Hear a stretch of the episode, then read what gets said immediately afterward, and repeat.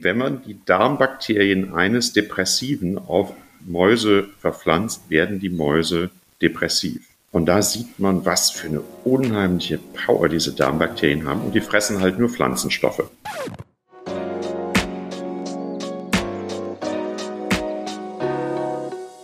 Hallo ihr Lieben, hier ist Paula. Ich freue mich, dass ihr wieder in meinem Koro-Podcast dabei seid. Gerade zu Beginn des Jahres wollen viele ihre Ernährung umstellen und verbessern, um körperlich fitter zu werden. Aber kann man durch die Ernährung auch die Psyche beeinflussen? Darüber habe ich mit dem Medizinjournalisten und Gesundheitscoach Andreas Job gesprochen. Er sagt, dass wir uns mit der richtigen Ernährung glücklicher und stressresistenter essen können. Wie das möglich ist, hört ihr jetzt. Viel Spaß beim Zuhören. Ich spreche hier heute mit Andreas Job. Er ist Medizinjournalist, Bestsellerautor und Gesundheitscoach. Und er hat neun verschiedene Bücher veröffentlicht. Und heute sprechen wir über sein aktuelles Buch Happy Food statt Burnout, wie wir uns glücklich, stressresistent und geistig fit essen. Und ja, erstmal herzlich willkommen, Andreas. Schön, dass du heute Zeit für uns hattest. Ja, hallo. Danke.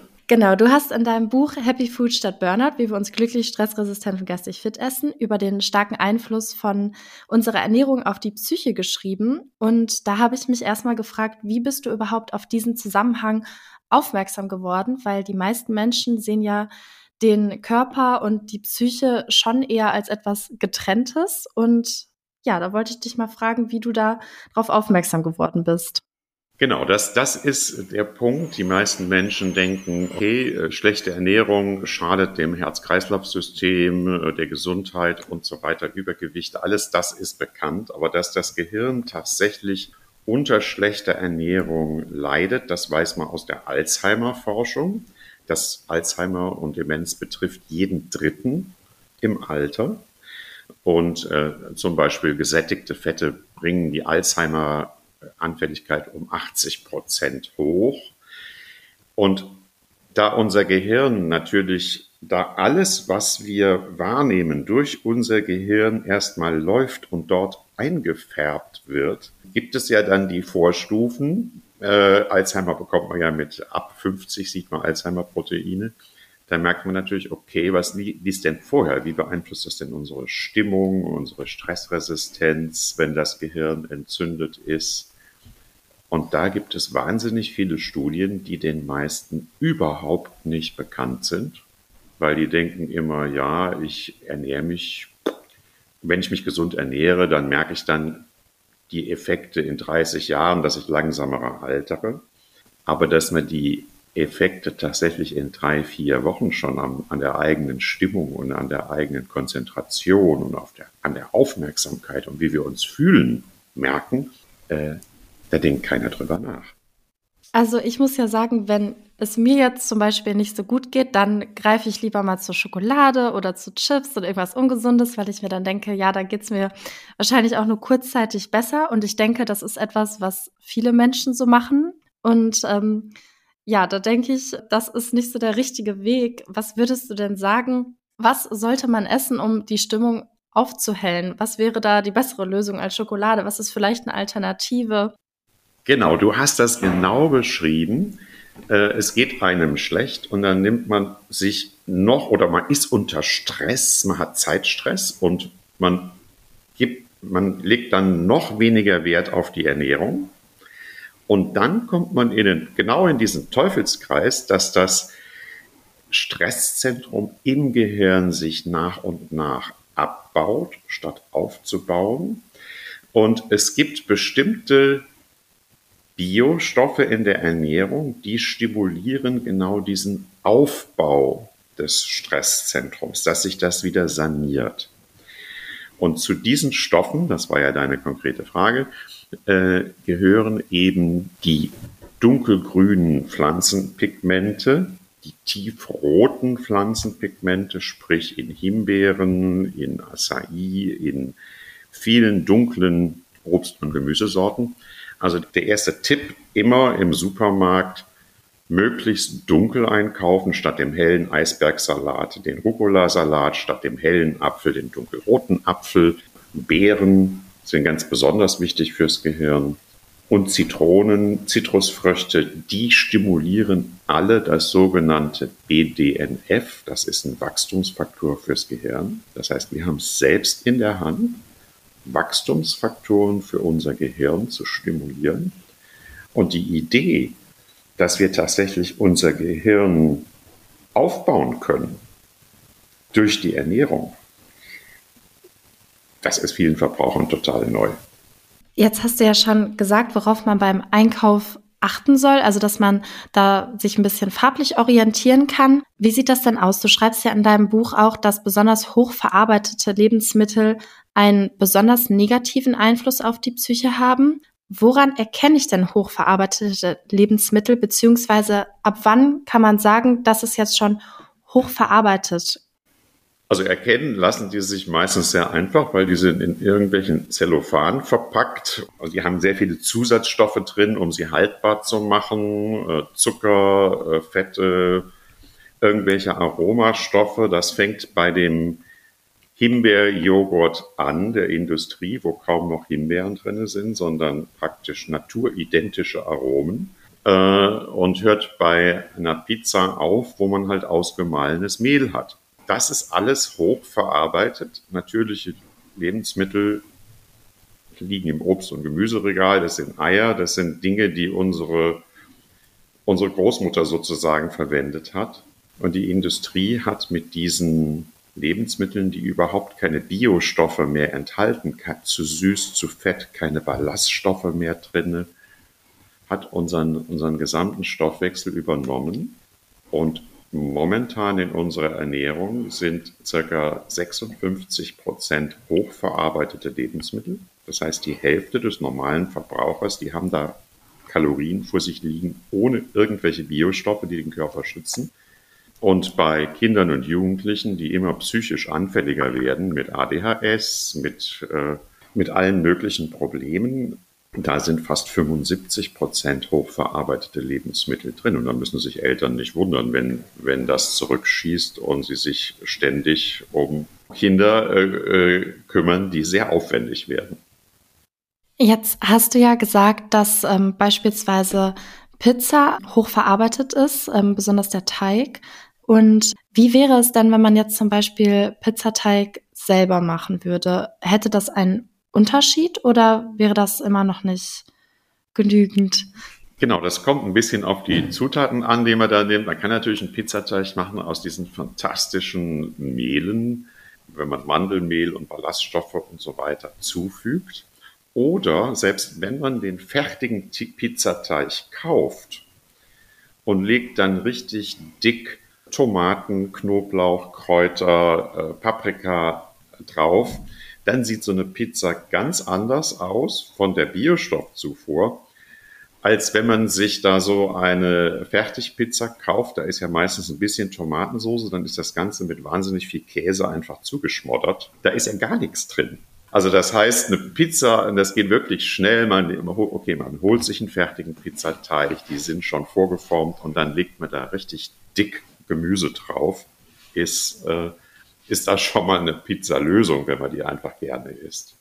Okay, ja, das ist auf jeden Fall sehr gut zu wissen. Und ähm, diese Biostoffe, von denen du sprichst, gibt es da irgendwie ein Maß, woran man sich orientieren kann, wie viele Biostoffe man so täglich irgendwie zu sich nehmen soll? Ab wann man eine Veränderung spürt? Muss man das irgendwie über Monate machen, damit man irgendwie merkt, dass die Stimmung sich aufhält? Oder gibt es da wirklich so einen Soforteffekt?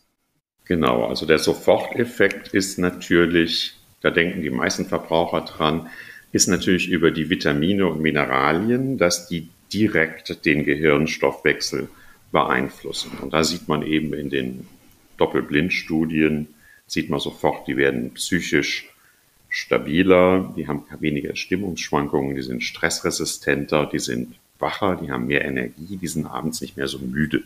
Das ist so der Direkteffekt. Und dann ähm, den, den Effekt, wie man die Ernährung verbessert, sieht man an stark Depressiven.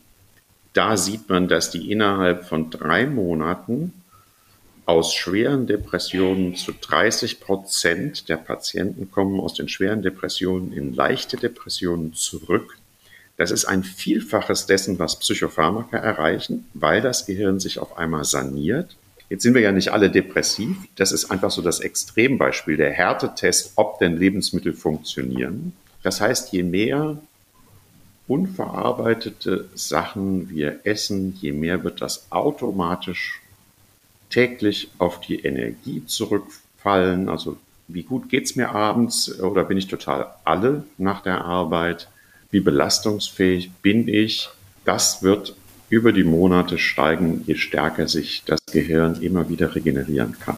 Und wie wichtig ist der Lebensstil dabei? Ja, klar. Also äh, Essen, bewegen, nicht so stressen. Äh, das sind die drei. Besser essen, mehr bewegen. Das sind die wichtigen Dinge. Ähm, gerade Bewegung, da stößt man ganz viele Glücksbotenstoffe aus, die das Gehirn auch sanieren und den Körper sanieren. Und die einfachste Art und Weise ist da schon einfach so eine, so eine Smartwatch am Handgelenk zu haben. Dann sieht man, oh, ich habe nur 3000 Schritte getan. 10.000 sollten es sein, dann gehe ich doch heute Abend mal zu Fuß zum Supermarkt oder ich steige eine U-Bahn-Station früher aus und mache und gehe einfach den Rest zur Arbeit. Einfach diese Bewegung ganz normal. Ich benutze die Treppe statt den Fahrstuhl. Alles das wirkt zurück auf die Psyche. Und das sind einfach so kleine Sachen, die, die unheimlich viel bringen. Du schreibst in deinem Buch ja außerdem über die Darmbakterien, dass diese die Psyche durch Botenstoffe lenken können. Warum ist gerade der Darm dabei so entscheidend? Genau, also es ist, der Darm ist ja praktisch eine Hülle, aber diese Darmbakterien, ohne die wären wir überhaupt nicht überlebensfähig. Wir sind tatsächlich so eine hybride Kreatur. 60 Prozent unserer Zellen sind nicht unsere menschlichen Zellen, sondern Bakterien. Und diese Bakterien sind im Darm, das ist also echt wie Science Fiction, die sind im Darm und die produzieren alles Mögliche für uns. Sie nehmen zum einen die Nahrung auseinander und immer mehr Leute haben zu wenig verschiedene Darmbakterien, haben dann Nahrungsmittelallergien. Und dann produzieren die alle möglichen Psychomoleküle und die kommen ins Gehirn. Und diese wirken antientzündlich, da sind ganz viele Glücksbotenstoffe dabei, die uns wach machen, die uns ruhig machen, die uns stressresistent machen. Alles das tun die Darmbakterien für uns. Sie sind unheimlich produktive Wesen. Und nur mal um so ein Beispiel, um mal diesen Horizont, dieses Beispiel zu geben, wenn man die Darmbakterien eines Depressiven auf Mäuse verpflanzt, werden die Mäuse depressiv macht man dasselbe mit Darmbakterien von jemand, der nicht depressiv sind, verhalten sich die Mäuse ganz normal. Und da sieht man, was für eine unheimliche Power diese Darmbakterien haben. Und die fressen halt nur Pflanzenstoffe. Die brauchen Ballaststoffe, die brauchen die unterschiedlichen Pflanzenstoffe, die brauchen Obst und Gemüse, nicht etwa nur Vollkorn oder so. Je mehr unterschiedliche Pflanzenstoffe die bekommen, je besser geht's denen. Je weniger Nahrungsmittelallergien haben wir, je weniger Darmstörungen haben wir und je besser geht's dem ganzen Körper und dem Gehirn. Also kann man da jetzt den Rückschluss ziehen, dass wenn man jetzt zum Beispiel Unverträglichkeiten hat, sprich Laktoseintoleranz oder ähnliches, dass es den Darmbakterien dann nicht so gut geht und dass man da irgendwie was tun müsste? Genau, also Laktoseintoleranz ist natürlich schwer, wird aber inzwischen von Heilpraktikern viel zu oft diagnostiziert, wo es überhaupt nicht vorliegt. Und tatsächlich die sogenannte Mikrobiomforschung, die zeigt, je mehr Nahrungsmittel, natürliche Nahrungsmittel man rauszieht, je stärker wird das Allergiepotenzial dafür.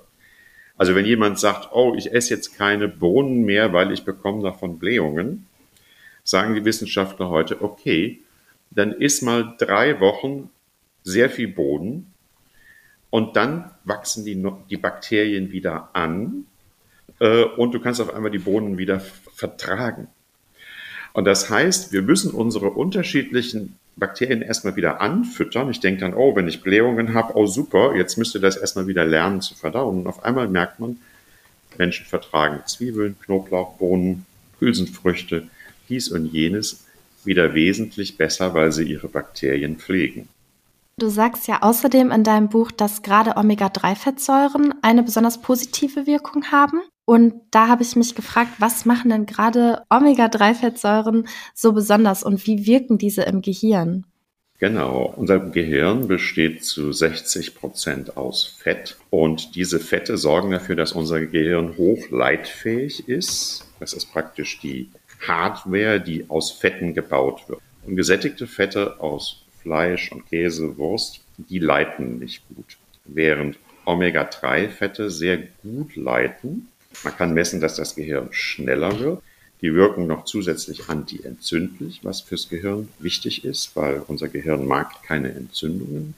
Und dann sieht man, dass die Konzentration hochgeht, dass die Leute tatsächlich nicht, dass der ganze Gehirnfluss, die Gedanken schneller fließen, je mehr Omega-3 man ins Gehirn einbaut. Und das ist dann wichtig in der Schwangerschaft, für Kinder, für Ältere, aber man hat selbst bei Erwachsenen, die zwischen 40 und 55 sind, festgestellt, wie verschiedene Konzentrationsparameter hochgehen, wenn man die drei Monate auf Omega-3 setzt. Das war eine Studie der Charité in Berlin.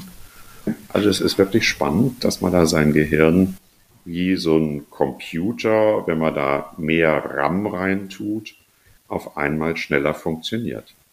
Und gibt es da jetzt eine Orientierung, weil Omega-3-Fettsäuren sind ja, so wie ich das jetzt weiß, besonders in Fisch enthalten, wie viel man davon irgendwie pro Woche, pro Tag essen muss, damit man da so eine positive Wirkung hat? Genau, man sagt dann zweimal Fisch pro Woche. Jetzt mögen viele Verbraucher keinen Fisch, deswegen bin ich, okay, Omega-3 Kapseln, da sind auch weniger Schwermetalle drin, weil die Schwermetalle bleiben im Destillat. Und wenn man jetzt, äh, sagen wir mal, ökologisch ähm, eher interessiert ist, würde man es eben aus Algen nehmen. Äh, die werden in Biocontainern gezüchtet und die produzieren tatsächlich diese langkettigen Omega-3-Fette. Was ich nicht nehmen würde, ist Krill aus der Antarktis, weil da fischt man praktisch dem Ökosystem die erste Nahrungskettenstufe weg. Das ist ökologisch überhaupt nicht gut. Das ist selbst noch schlechter als die Überfischung der Meere. Jetzt hast du ja gerade gesagt, dass man sich das auch, das Omega-3 als Nahrungsergänzungsmittel zufügen kann. Also würdest du sagen, dass man auch notfalls auf Nahrungsergänzungsmittel zurückgreifen kann, wenn man jetzt zum Beispiel auch sagt, man kann sich einfach nicht so viele Vitamine leisten in der Woche, weil das ja auch nochmal mit höheren Preis daherkommt. Ähm, würde es also auch gehen, wenn man einfach da Nahrungsergänzungsmittel zu sich nimmt? Äh, ja, also wenn ich meinen Vorträgen frage, ähm, wie häufig esst ihr denn Obst und Gemüse? Und da sitzen ja schon die Besseresser, die zu einem Ernährungsvortrag kommen. Dann habe ich vielleicht drei, vier Hände von 600 Leuten, die vier, fünfmal am Tag essen. Äh, und die meisten liegen zwischen zwei und drei Portionen zwischen sieben und acht Portionen hatten wir in der Evolution, weil wir gar nichts hochverarbeitetes gegessen haben. Also da sieht man schon diese Lücke. Das heißt, die Ernährung verbessern und gleichzeitig würde ich als Basis, als Grundversorgung auch immer Vitamine zusätzlich einnehmen. Und nochmal auf deine Preisfrage zurückzukommen. Als wir bei uns in der Familie äh, auf vegetarisch umgestellt haben, ist unsere Lebensmittelrechnung rapide runtergegangen, weil das Teure ist nicht etwa Obst und Gemüse, das Teure sind die teuren Käseprodukte, die teuren Wurstprodukte, ein Ökohähnchen, äh, was wahnsinnig viel Geld kostet. Da liegen äh, tatsächlich die teuren Preise. Die hochverarbeiteten Lebensmittel sind viel teurer als Obst, Gemüse und wenn man eine Packung Tiefkühlhimbeeren kauft und einen Joghurt ohne Geschmack, kommt man langfristig preiswerter mit Biostoffen weg, als wenn man den teuren Himbeerjoghurt der Industrie kauft. Ja, das stimmt natürlich. Und ähm, jetzt habe ich noch eine Frage zum Abschluss. Und zwar hatten wir jetzt darüber gesprochen, dass man die Stimmung durch gute Ernährung aufheitern kann. Und du hattest auch schon angedeutet, dass man sogar schwere Depressionen verbessern kann. Und ähm, da habe ich mich gefragt, wo wird das denn zusätzlich zur Psychotherapie wahrscheinlich eingesetzt? Ähm, denkst du, das hat eine Zukunft auch in Deutschland oder wird das sogar schon eingesetzt? Ja, Deutschland ist da etwas zurück. Die, die Hauptforschung kommt aus den angelsächsischen Ländern und äh, da ist Ernährung inzwischen in den Behandlungsrichtlinien für Depressionen ist das inzwischen in den Richtlinien drin, dass Ernährung der erste Schritt ist bei einer Depression, dann mit Psychotherapie und Psychopharmaka, die bei uns ganz breit eingesetzt werden, wo man das einfach wegdrücken möchte, irgendwelche schlechte Stimmung, äh, die sind wirklich nur noch das letzte Mittel der Wahl bei schwersten Depressionen. Da manipuliert man dann das Gehirn vielleicht noch mit Medikamenten, aber effektiv wirken immer Ernährung, weil es das Gehirn saniert und das jeder durchführen kann und dann natürlich Coaching, dass man dann stressresistenter wird, dass man sein, an seine eigenen Probleme und Knackpunkte drankommt. Ja, dann bedanke ich mich auf jeden Fall für das Gespräch. Ich fand es sehr interessant und ähm, ich bedanke mich für deine Zeit, dass du dein Wissen mit uns geteilt hast. Ja, vielen Dank nochmal für das Interview. Tschüss. Tschüss. Wir können uns also tatsächlich glücklicher und stressresistenter essen. Ich hätte nicht gedacht, dass die Ernährung einen so großen Einfluss auf unsere Psyche hat und sogar eingesetzt werden kann, um Depressionen zu therapieren. In Zukunft achte ich auf jeden Fall darauf, weniger hochverarbeitete Produkte zu konsumieren. Ich hoffe, euch hat die Folge genauso gut gefallen wie mir und vielleicht könnt ihr den einen oder anderen Tipp bei eurem nächsten Einkauf anwenden. Bis zur nächsten Folge. Tschüss!